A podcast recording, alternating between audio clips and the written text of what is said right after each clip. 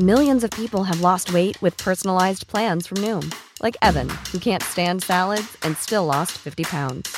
Salads, generally, for most people, are the easy button, right? For me, that wasn't an option. I never really was a salad guy. That's just not who I am. But Noom worked for me. Get your personalized plan today at Noom.com. Real Noom user compensated to provide their story. In four weeks, the typical Noom user can expect to lose one to two pounds per week. Individual results may vary.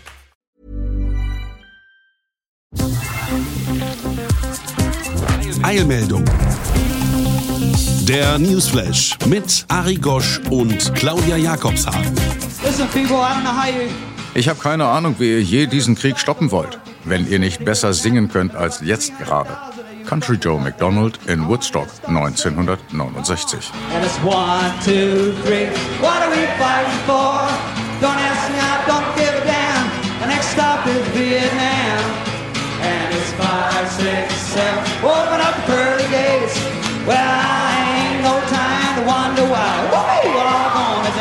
Viele standen auf, sangen wirklich besser und feierten den Sarkasmus ab.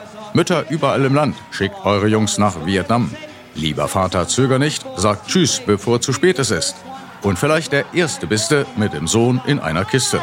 One, two,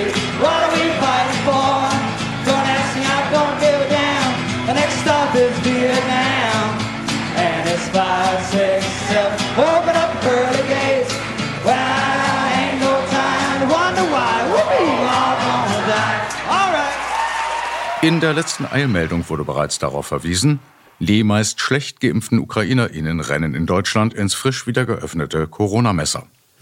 Willkommen in der Wortspielhölle. Auch nicht wahnsinniger als die deutsche Corona-Politik. Und da die Wissenschaft inzwischen offensiv geleugnet wird mit dem aktuellen Öffnungs- und Lockerungswahn bei Rekordinzidenzwerten, Rückt heute leider wieder Corona in den thematischen Mittelpunkt. Spoiler, In der Diktatur China sind zum ersten Mal nach über einem Jahr wieder zwei neue Todesfälle gemeldet worden. In der Demokratie Deutschland stieg die Zahl der Todesfälle an einem Tag um 221. der Preis der Freiheit, Herr Söder, Herr Kubicki, Herr Lindner, Herr Scholz. Und ob dieser auch von diesen zumindest teilzeittoxischen Herren wohl nicht beantworteten Frage, begrüßen wir in der zwölften Kalenderwoche unsere HörerInnen weltweit zur 44. Eilmeldung mit einem leicht resignierten ob der Dummheit vieler Männer, mit einem dennoch herzlichen, aber auch an ihre Vorsicht appellierenden Moin, moin. Und bleiben Sie gesund. Also vor allem auch Vorsicht im Job. Es droht vielleicht auch Ihnen Arbeitsquarantäne. Ansonsten jetzt wieder der Chronistinnenpflicht genügend der Newsflash aktuell. Der Weltklimarat hat laut Deutschlandfunk dringend gewarnt, die Zeit für wirksame Klimaschutzmaßnahmen laufe immer schneller ab. Immer mehr außer Reichweite gerate das Ziel, die globalen Treibhausgasemissionen bis 2030 zu halbieren, um das 1,5 Grad Limit der Erderwärmung einhalten zu können. Im vorigen Jahr habe der energiebedingte CO2-Ausstoß sogar einen neuen absoluten Höchstwert erreicht. Der Corona-bedingte Rückgang von 2020 sei mehr als ausgeglichen worden.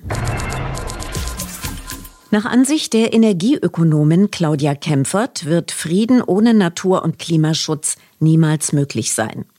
Laut den KlimareporterInnen erklärte sie, die Nutzung fossiler Ressourcen sei ein Hauptgrund von Destabilisierung und Krieg. Ein Angriff auf die Ukraine wäre unwahrscheinlicher gewesen ohne die Abhängigkeit Deutschlands und anderer europäischer Staaten von der fossilen Energie aus Russland. Die daraus resultierenden Einnahmen hätten letztlich die Finanzierung der gerade stattfindenden Invasion gegen die Ukraine ermöglicht. Wer wie die Bundesregierung jetzt eine so große Summe für die Militarisierung freigebe, müsse sich Gleichgültigkeit vorwerfen lassen gegenüber den seit langem fehlenden Milliarden für Bildungs-, Sozial- und Gesundheitssysteme und gegenüber der nur sehr schleppend verlaufenden sozial-ökologischen Transformation. Auch Krieg und Atomkraft schließen einander aus, ergänzt die Bürgerinitiative Lüchow-Dannenberg in einer Pressemitteilung.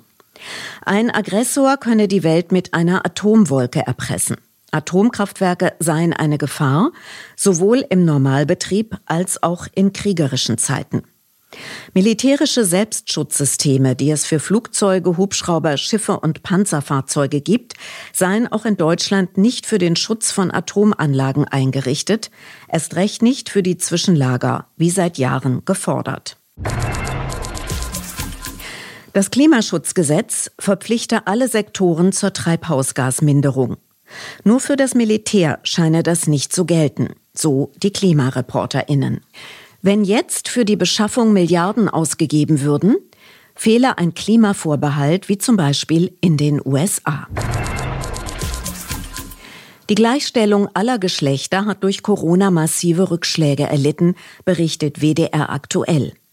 Schon zu Beginn der Pandemie habe die Soziologin Jutta Almendinger vor einer Retraditionalisierung gewarnt. Und so könne an allen Zahlen abgelesen werden, dass die Elternzeiten vor allem von Frauen länger geworden seien, deren bezahlte Erwerbstätigkeit zurückgegangen sei und dass nicht bezahlte Arbeit zugenommen habe. Damit sei die insgesamt noch verfügbare Zeit vieler Frauen extrem geschmolzen, so dass der Stresslevel unglaublich nach oben geschnellt sei. Eine sinnvolle Verbindung von Fisch- und Pflanzenzucht, die wertvolles Wasser spart, stellt der WDR in seiner Sendung Markt vor. Mit dem Abwasser der Fische werde Basilikum gedüngt. Aquatonik heiße diese Verbindung aus Fisch- und Pflanzenzucht. Das verschmutzte Abwasser der Fische wird durch einen Filter geleitet. Die Bakterien dort wandeln den Urin der Fische in Dünger um, den die Pflanzen zum Wachsen brauchen. Das Wasser wird durch die Pflanzen auf natürliche Weise gefiltert und, so gereinigt, wieder den Fischen zugeführt. Damit werde viel Wasser gespart, das ohnehin aus aufgefangenem Regenwasser bestehe. Die Zucht auf dem Dach beliefere direkt den Laden im Erdgeschoss. Prima Klima. Die Klimaaktivistin Luisa Neubauer weist in der ZDF-Talkshow Markus Lanz darauf hin, dass im Zusammenhang mit Nord Stream 2 ja schon lange über die Abhängigkeit vom russischen Erdgas und damit die Erpressbarkeit durch Putin diskutiert worden sei. Gleichzeitig wiegelt man die Energiewende runter, hat sie in den letzten Jahren und ja auch sozusagen also weit darüber hinaus so entschleunigt, dass die, dass die großartigen Erneuerbarsten, die grünsten, die friedlichsten, die demokratischen, die günstigsten Energien, die wir irgendwie haben, runtergewaschen worden, runtergerockt worden, wie, sozusagen wie so ein grünen Hobbyprojekt für den Nachmittag. Und die Folgen seien nicht nur im Energiesektor spürbar. Man hat uns in eine, in eine Abhängigkeit reinmanövriert. Das war eine politische Entscheidung, ja. das war eine politische Strategie, könnte ja, man ja. sagen. Und das war richtig, richtig fatal aus vielen Gründen. Und einen Preis dafür müssen jetzt gerade auch die Ukrainerinnen und Ukrainer bezahlen. Auch angesichts des aktuellen Weltklimaberichtes sei es destruktiv, dauernd in Kategorien wie möglich, unmöglich zu denken. Die Frage sei, so Neubauer, was braucht es für das Notwendige? Wo sind die Offensiven? Wo kommt diese riesengroße Beschleunigung, die Eskalation der Erneuerbaren? Wo kommt sozusagen der Krisengipfel im Handwerk, der sagt, okay, wir brauchen die Leute jetzt, wir schulen es jetzt um. Wenn man das möchte, wenn der politische Wille da ist, dann kann man natürlich Unglaubliches in neuen Dimensionen machen. Corona ohne Ende. Es kommt, wie es kommen musste. Im Windschatten des Ukraine-Krieges werden gegen alle berechtigten Bedenken der meisten WissenschaftlerInnen alle Dämme jetzt brechen, wenn es um Corona geht. Auch zum sehr voraussichtlichen Schaden der vielen noch ungenügend geimpften Geflüchteten. Denn zum Beispiel in Rheinland-Pfalz werden mit der dümmlichen Begründung, wenn die Erwachsenen lockern dürfen, warum nicht die Kinder, in Schulen, wieder mal gegen den Rat der Wissenschaft, fast alle Schutzmaßnahmen entfallen was selbst den stockkonservativen Lehrerinnenverband VBE nicht im DGB wie die GEW entsetzt. Wie der Landesvorsitzende Lars Lamowski im SWR erklärte, gebe es noch sehr hohe Infektionszahlen. Gerade vor den Winterferien war das der Fall. Wir haben keine ausreichende Datengrundlage jetzt so kurz nach den Winterferien, um das wirklich solide bewerten zu können. Wir wünschten uns bis zu den Osterferien weiterhin die Maskenpflicht und auch drei Tests pro Woche, um wirklich äh, den Gesundheitsschutz gewährleisten zu können.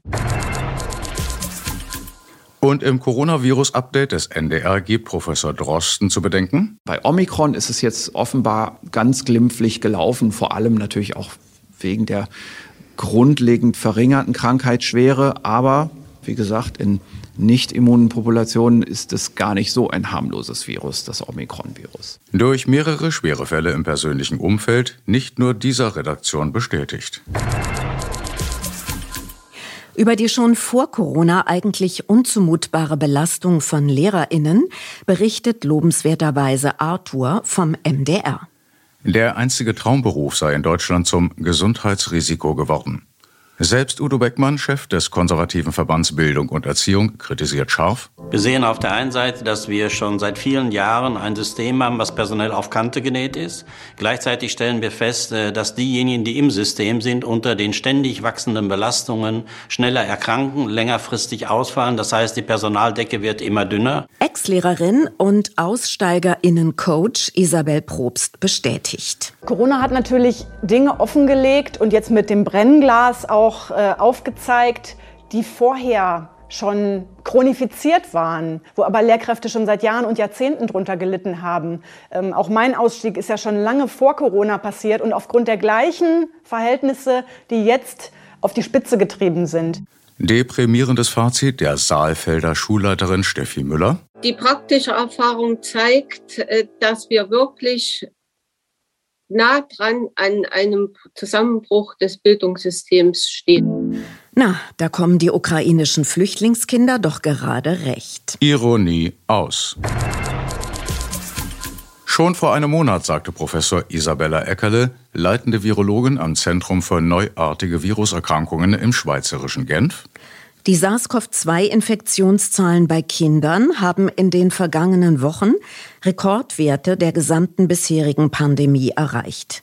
Der Betrieb von Schulen und Kindergärten wurde vielerorts durch ausgedünnte Klassen und Gruppen, Vertretungsunterricht, hohen Krankenstand bei Lehrerinnen und Betreuerinnen und hohes Infektionsgeschehen aus den Einrichtungen hinein in die Familien geprägt. In einer Kakophonie vieler Akteure stünden zurzeit Infektionsschutz, Präsenzunterricht, psychosoziale Risiken, physische Gesundheitsrisiken und Schulschließungen in Konkurrenz.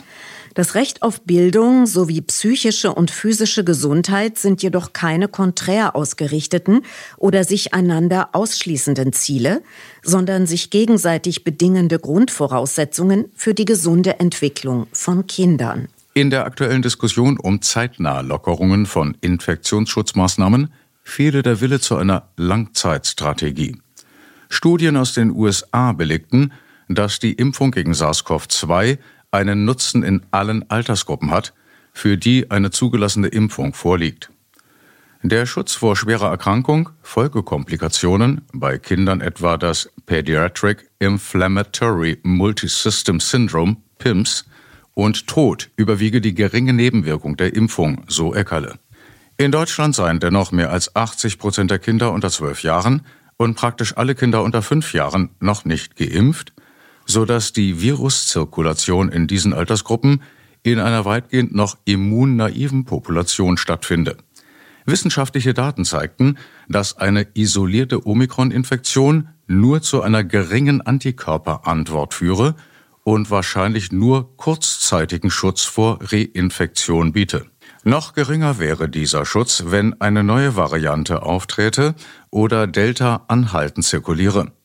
Dies lege nahe, dass eine isolierte Omikron-Infektion kein ausreichender Ersatz für die Impfung sei und es wahrscheinlich trotzdem eine spätere Ergänzung durch die Impfung benötige.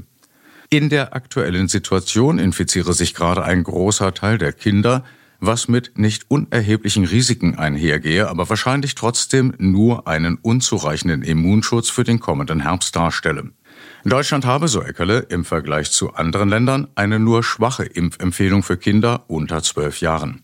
Machen wir uns nichts vor. SARS-CoV-2 ist immer noch ein erst relativ kurz bekanntes Virus und noch weit davon entfernt, sich bei den harmlosen Erkältungsviren einzuordnen. Das Krankheitsbild Long-Covid ist noch nicht ausreichend erforscht, kann aber gerade deswegen nicht einfach ignoriert werden.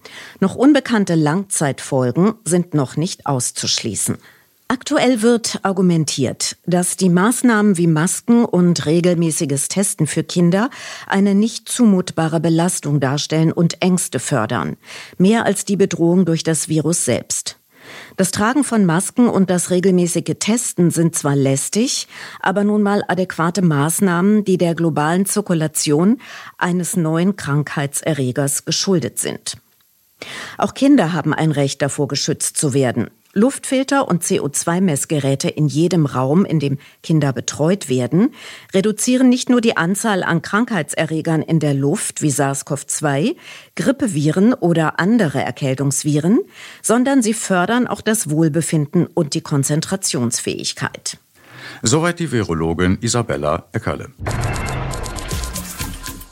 In einem der leider seltenen Highlights der zurzeit extrem bellizistischen Heute-Show im ZDF schreit Gernot Hassknecht seine Meinung zur aktuellen deutschen Finanzpolitik heraus. Für gut eine Milliarde, also gerade mal ein verficktes Hundertstel vom Bundeswehr-Sondervermögen, könnten wir allen deutschen Schulen für den Pandemieherbst Luftfilter schenken. Wer sich in diesen Tagen darüber wundert, dass die Corona-Infektionszahlen in Deutschland nach einem kurzen Rückgang wieder hochschnellen auf nie gekannte Höhen gar, der hat in den vergangenen zwei Jahren nichts gelernt. Meint der Tagesspiegel. Denn wann immer die Politik sich locker gemacht habe, Maßnahmen zurückgefahren und in einer oft fragwürdigen Kommunikation Zweifel an der Wirksamkeit dieser oder jener Methode zur Kontaktreduzierung gesät habe, habe sie damit Sorglosigkeit signalisiert. Folglich hätten die Menschen aufgeatmet, immer häufiger ohne Maske und Abstand. Und so seien die Infektions-, Erkrankungs- und Todeszahlen wieder angestiegen. So läuft es auch dieses Mal.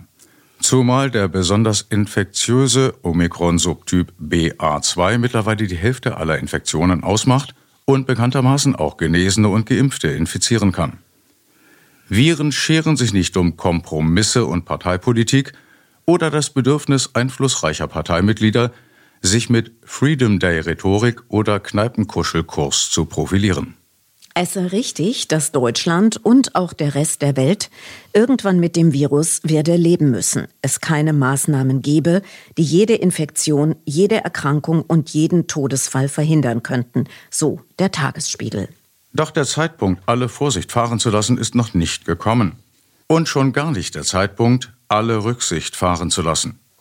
Nicht nur gibt es weiterhin Millionen Menschen, Krebskranke und andere Immungeschwächte etwa, die nicht geimpft werden können oder bei denen die Impfung nicht anschlägt.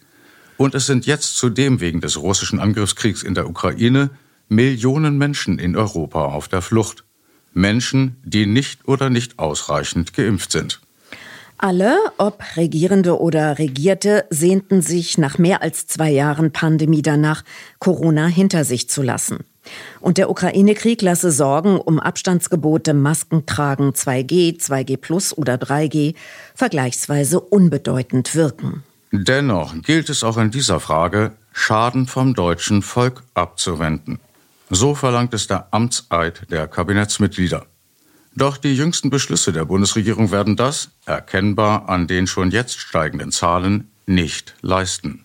Es sei ein Schlag ins Gesicht der Vulnerablen, die Maskenpflicht in Supermärkten abzuschaffen. Es sei dreist, den Ländern nach der Hotspot-Regelung die Einführung bestimmter Maßnahmen auch nach dem 20. März zu erlauben und dann nicht zu definieren, ab wann eine Region als Hotspot gilt. Bundesgesundheitsminister Karl Lauterbach ist als Löwe gestartet, der für wissenschaftsgetriebene Politik kämpfen wollte und als Bettvorleger der Symbolpolitik der liberalen Buschmann und Kubike gelandet ist. Bestenfalls auf Twitter brüllt er noch. Aber eine Politik, die die Gesundheit auch der Schwächsten zumindest zu schützen versucht, die auf Solidarität angewiesen sind, kann er so nicht durchsetzen. Und die Grünen sitzen mit offenem Mund da. Anscheinend kann die Partei wissenschaftsgetriebene Politik nur, wenn es ums Klima geht. Es könne kaum etwas anderes sein als um Zustimmung heischende Symbolpolitik, wenn ausgerechnet die Maskenpflicht gekippt werde. Das billigste, simpelste und zugleich nachweislich wirksame Mittel, um die Wahrscheinlichkeit einer Infektion in Innenräumen zu senken. Sind erst die Masken aus den Augen, ist auch die Pandemie aus dem Sinn. Und die Freiheit zurückgewonnen. Eine Freiheit, die auf Kosten jener geht, die wegen ihrer Arbeit, ihres Studiums oder ihrer Wohnsituation Tag für Tag viele Kontakte haben und hohe Infektions- und Erkrankungsrisiken eingehen. Also vor allem auf Kosten der weniger Privilegierten, so der Tagesspiegel. National nicht egal. Der noch grüne Tübinger OB Palmer bettelt um seinen Rauswurf. In der Florian Schröder Satire-Show nutzt er die Gelegenheit zu erneuten Provokationen, indem er zunächst nach der Endschwanz-Affäre um den Ex-Fußballprofi Dennis Aogo befragt, dessen zu Recht kritisierte Aussage meint nochmal zitieren zu müssen. Bis zur Vernichtung der jüdischen Menschen in Auschwitz, hat er natürlich nicht gesagt.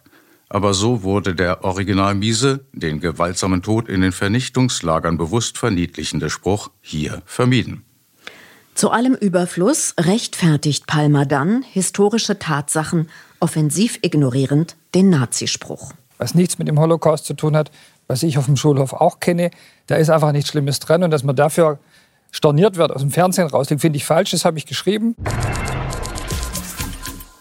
Einer der wenigen dankenswerterweise permanent nervenden JournalistInnen bundesweit, Thilo Jung, bringt die ARD-Runde in Maischberger die Woche gehörig ins Schwitzen mit seiner lapidaren Anmerkung, die Reichen in Deutschland verbrauchten am meisten Benzin. Und wird Folglich sofort unhöflich unterbrochen, setzt aber nach mit dem Hinweis, je reicher jemand sei, umso mehr Benzin verbrauche diese Person. Das Problem ist, dass die Leute am Ende des Monats viel zu wenig Geld übrig haben, weil sie so viel Geld an der, Tank, an der Tankstelle äh, ausgeben müssen für andere lebensnotwendige Dinge. Warum macht man nicht Warum setzt man nicht da an? Äh, sofort 500 Euro pro Monat, damit die Leute Geld haben und nicht Geld zum Tanken.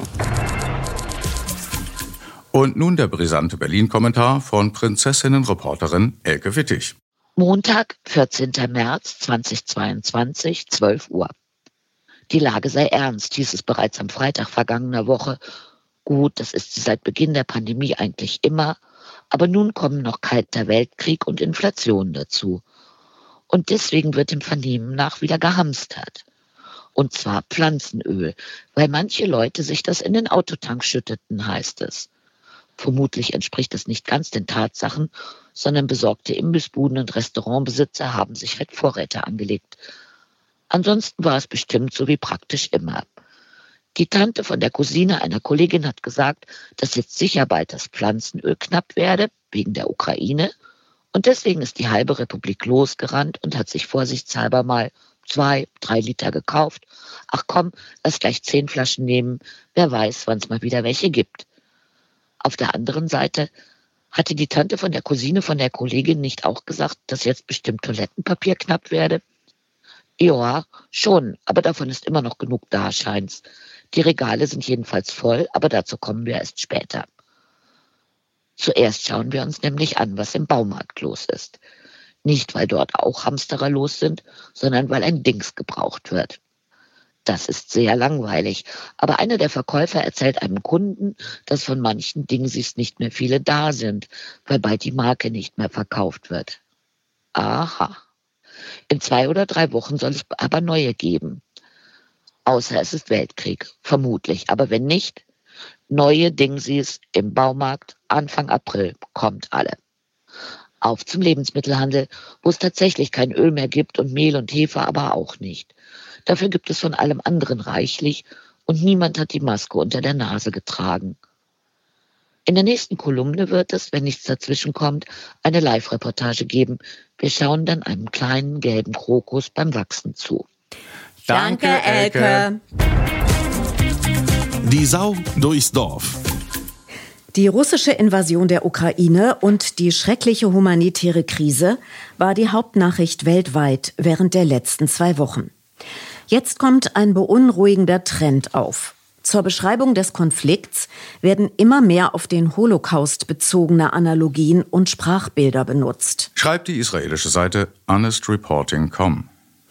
Die Verwüstungen durch den schlimmsten militärischen Einsatz in Europa seit dem Zweiten Weltkrieg sind unbestreitbarer Horror. Aber es findet zurzeit kein Genozid in der Ukraine statt, wie die systematische Auslöschung von sechs Millionen Jüdinnen durch die Nazis.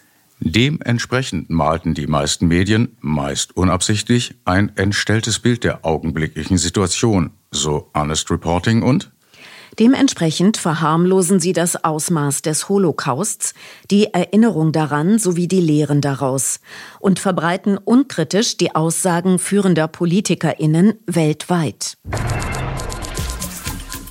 Über die schon 2015 in Deutschland verbreitete rassistische Ablehnung von Geflüchteten könnte Jan Böhmermann in seiner ZDF-Magazin Royal Sondersendung noch einmal schier ausrasten, nachdem er einen ZDF-Korrespondenten am ukrainisch-polnischen Grenzübergang zu Wort kommen lassen hat. Der berichtet, dass dort sehr viele muslimisch aussehende Männer sich aufhielten, ich würde sagen mehrere hundert, die offensichtlich von den polnischen Behörden separiert wurden. Ah, es ist Krieg in Europa und wir unterscheiden in gute und schlechte Flüchtende. Oder um es in den Worten der Neuen Zürcher Zeitung zu sagen, es sind dieses Mal echte Flüchtlinge. Ja, fick dich NZZ! Bundesaußenministerin Baerbock in den Mund gelegt vom Satireduo Maschek in Willkommen Österreich vom ORF. Die Österreicher haben ja viele andere Wörter. Wenn die zum Beispiel sagen, äh, angreifen, dann meinen sie Ringelpiez mit anfassen. Wenn wir angreifen, sagen wir Deutschen, dann sind schon mal die Panzerregimente und die Hundertschaften aus der Reserve gelockt. Beef aus Weimar. Von und mit Pierre Diesen. Tagebuch in dieser großen Zeit. Die werden gewählt. Dienstag, 15. März.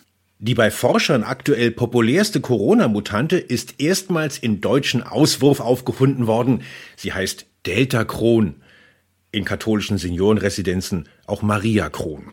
Zwei weitere Geboosterte in meinem Bekanntenkreis haben sich angesteckt. Die aktuellen Rekordinzidenzwerte bundesweit 1500, in Thüringen 2000 in Weimar 2500. Immer noch mehr als 200 Tote täglich. In Bundesländern ohne absolute Mehrheit für die FDP sollen die letzten Corona-Regeln doch noch bis 2. April verlängert werden, so auch in Thüringen. Aber das heißt nichts. Hier wurden sie nie eingehalten. Ab morgen gilt die einrichtungsbezogene Impfpflicht und die Gesundheitsämter haben mitgeteilt, dass sie drauf pfeifen werden, weil es zu viele Schwestern und Pfleger treffen würde, die nicht ersetzt werden können. Zum Krieg. Seit Beginn der Kämpfe sind mehr als 10.000 Kinder getötet oder verletzt worden. Insgesamt wurden 380.000 Menschen umgebracht, viele Millionen mussten flüchten. Das sind Zahlen von der UN. Die Welternährungsorganisation FAO hat mitgeteilt, dass dort in der zweiten Jahreshälfte wahrscheinlich 19 Millionen Menschen ihren Lebensmittelbedarf nicht werden decken können. 2,2 Millionen Kindern droht Mangelernährung. Wo? Das bezieht sich auf den Krieg im Jemen. Habe ich das nicht erwähnt? Mittwoch, 16. März. Nachrichten von der Heimatfront. Der Söder hat die Berliner Kriegskoalition ultimativ dazu aufgefordert, die Bundeswehr innerhalb eines Jahres zu einer Armee umzugestalten. Die Deutschen haben bisher schon 50 Milliarden im Jahr für die Truppe ausgegeben, so viel wie die Franzosen, aber die bezahlen damit Atomstreitkräfte, während sich unsere Helden im Baltikum die Jacken mit Zeitungspapier ausstopfen. Opa stand für sowas noch hochwertiges Menschenhaar zur Verfügung.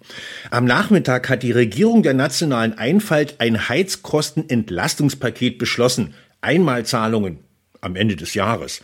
Weiterhin streitet sie darüber, wie sie die hohen Spritpreise kompensieren könnte. Dabei steht das Ergebnis doch schon fest. Wer viel tankt, wird von Lindner auch viel kriegen. Wer kein Auto mit Sitzheizung hat, der kann immer noch solidarisch im Wohnzimmer die Heizung runterdrehen.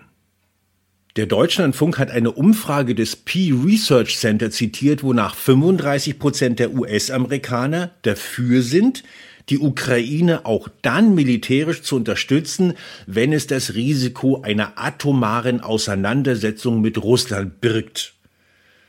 Bisher war ich davon ausgegangen, dass eine Atommacht eine andere nicht angreifen wird, weil sich hinterher so schlecht ausrechnen lässt, wer am Ende gewonnen hat. Gilt nicht mehr in einer Zeit, in der rechte Diktatoren nicht mehr putschen müssen, um an die Macht zu kommen, sondern Wahlen gewinnen, wie in den USA, in der Türkei, in Russland. Wir haben es nicht nur mit dem mittelmächtigen Putin zu tun, der zur Befriedigung seiner Großmachtfantasien das Nachbarland in Schutt und Asche legt. Die Welt ist voll von breitbeinigen Soldatenkaisern und in blaue Anzüge gegossene Botox-Mumien. Donnerstag, 17. März. Das Hungern, Frieren und Sterben in der Ukraine dauert seit drei Wochen an. Zelensky hat via Live-Schaltung eine Rede im Bundestag gehalten und die Regierungsparteien unterbanden anschließend eine Aussprache über den Krieg. Warum? Es bestand kein Anlass zur Sorge, dass auch nur ein Mitglied des Hohen Hauses irgendetwas Substanzielles zum Thema beitragen würde. Danke, Pierre. Nach eigenen Angaben als Ja, ja, das kennen Sie schon, ne? Das Wetter wird wie immer nicht so niederschlagsreich wie angekündigt. Ansonsten empfehlen wir den norwegischen staatlichen Wetterdienst yr.no. Abschließend zum Verkehr. Nicht vergessen, Sie stehen nicht im Stau. Sie sind der Stau. Im Übrigen sind wir der Meinung, dass Fahrräder auf die linke Straßenseite gehören. Die nächste Folge 45 am 29. März, denn Tuesday is Newsday. Soweit Eilmeldung. Der wöchentliche Newsflash Nummer 44 mit Ari Gosch und Claudia Jakobshagen. Heute mit dem Abschiedssong von Tokotronic, Hoffnung. Und wenn ich dann schweigen müsste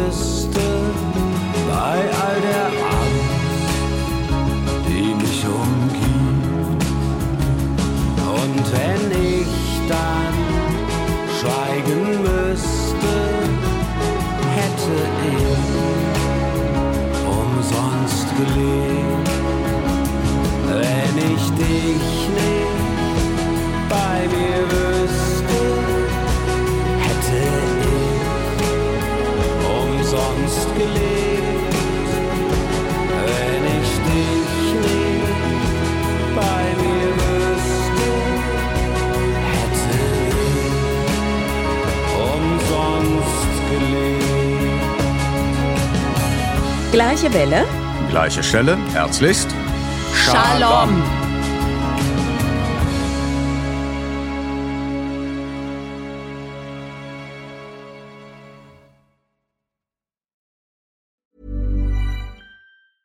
Even when we're on a budget, we still deserve nice things. Quince is a place to scoop up stunning high-end goods for 50 to 80% less than similar brands. They have buttery soft cashmere sweaters starting at $50, luxurious Italian leather bags, and so much more. Plus, Quince only works with factories that use safe, ethical, and responsible manufacturing.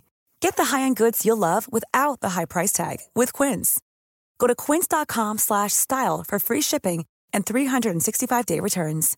Imagine the softest sheets you've ever felt. Now imagine them getting even softer over time. That's what you'll feel with Bowl and Branch's organic cotton sheets. In a recent customer survey, 96% replied that Bowl and Branch sheets get softer with every wash. Start getting your best night's sleep in these sheets that get softer and softer for years to come. Try their sheets with a 30-night guarantee. Plus, get 15% off your first order at bowlandbranch.com. Code BUTTERY. Exclusions apply. See site for details.